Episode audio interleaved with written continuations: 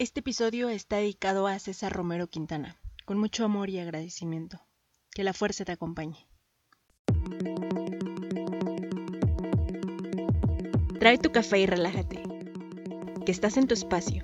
Estás en ABC del barista. Hey, hey, ¿qué onda barista? Te estaba esperando. El día de hoy vamos a hablar del flat white. Seguro lo has escuchado porque está muy de moda, así como el auge que tuvo el latte y el cappuccino, pues ahora es el tiempo del flat white. Pero, ¿por qué es tan especial? ¿Qué es lo que lo hace tan único y diferente a las demás bebidas de café con leche? Porque, déjame decirte, que si crees que solo es un latte chiquito, yo me rindo. Así que si quieres conocer las características que lo distinguen, quédate hasta el final de este episodio. Antes de lanzarnos al tema, quiero enviar un saludo a Brian, espero que así se pronuncie, que se ha animado a mensajearme, me ha sugerido un tema a tratar en el podcast y gracias a eso tuvimos la oportunidad de generar ideas. Esperaré a que se concrete el asunto para platicarte más acerca de eso.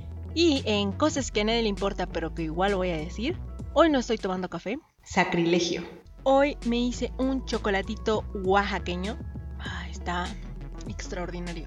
Bueno, igual y no hice mucho, solo calenté leche y, mezclé el chocolate con el molino. Agradezco a mi abuelo, quien nunca va a escuchar este podcast, por conseguirme este chocolate.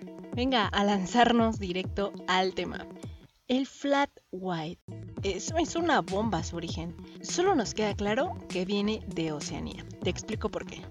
Tanto los australianos como los neozelandeses, neocel, neocel, neozelandeses, coño, ¿cómo se pronuncia esto? Ah, neozelandeses, ok. Como los neozelandeses se pelean el flat white como si fuera la roca sobre la que fundaron su ciudad. Ambos se sienten muy orgullosos de esta bebida y defienden con todo la procedencia del flat white. Si tienes o has tenido la oportunidad de hablar con un barista de alguno de estos dos países, te vas a dar cuenta que se lo toman muy en serio. Pero eh, neta, o sea, es como empezar una pelea. Es realmente una polémica. Ese estilo, el origen del pozol acá en México, es una bebida base de maíz, y hay otra alternativa que es con cacao. Ambas son súper deliciosas. Tanto los chiapanecos como los tabasqueños creen que parieron el pozol. Es algo similar, como está la discusión del el origen del flat white. Así que nos vamos a quedar con que se originó en Oceanía. La década los 80 De ahí emigró a Estados Unidos y de ahí para el real, se fue para todo el mundo. Por su traducción, flat white sería equivalente a blanco plano, que afortunadamente no lo traducimos porque se escucha horrible.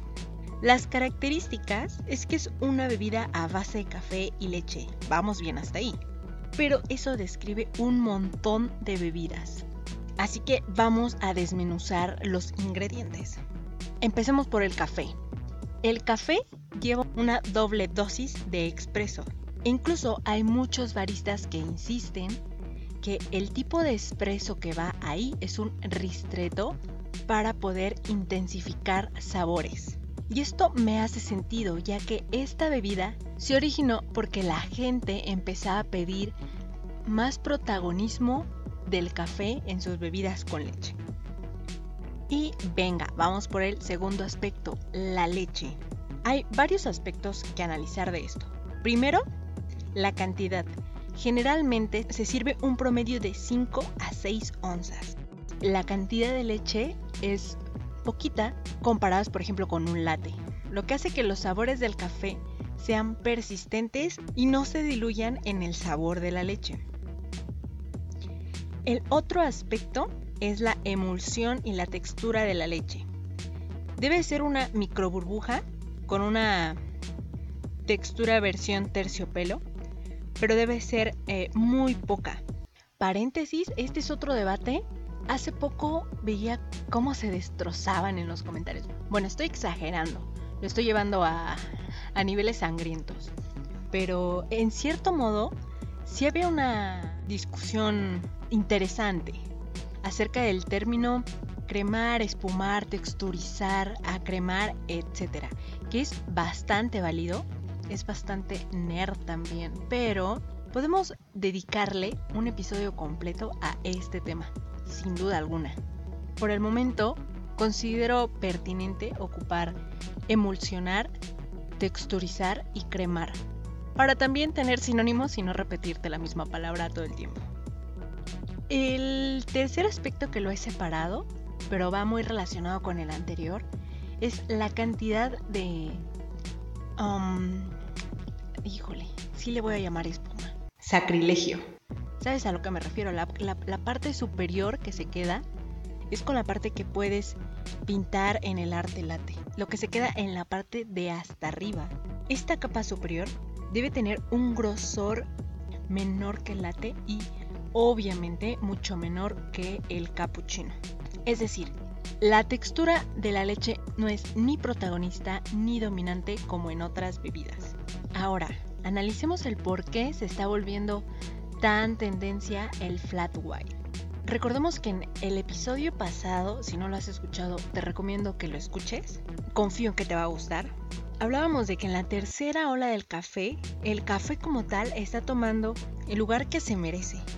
Me gustaría saber cuál es tu bebida café leche favorita. Hice una encuesta en Instagram donde ofrecí tres opciones. Estaba el latte, el cappuccino y el flat white. Con un 82% ganó el latte.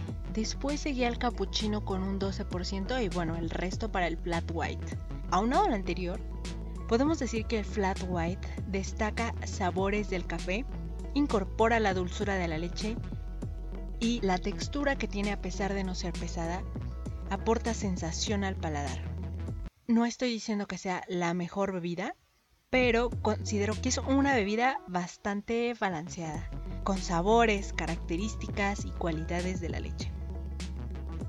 Ahora acá viene un ejercicio. Me gustaría saber cuál es la receta que tú tienes del flat white y qué opinas respecto a los sabores. Bien, hasta acá vamos a llegar en este podcast. Ha sido cortito, pero recuerda que estoy probando y analizando cuál es el formato de podcast de episodio que más te gusta. Te agradezco por haber llegado hasta esta parte del podcast. Si tienes dudas, comentarios, opiniones, te lo agradecería un montón. Te mando un abrazo hasta donde quiera que estés y nos vemos la próxima semana. Sígueme en redes sociales como AnaBC o ABC del Barista y ya, ya deja de pensar en el mejor café y anda a prepararlo. Adiós.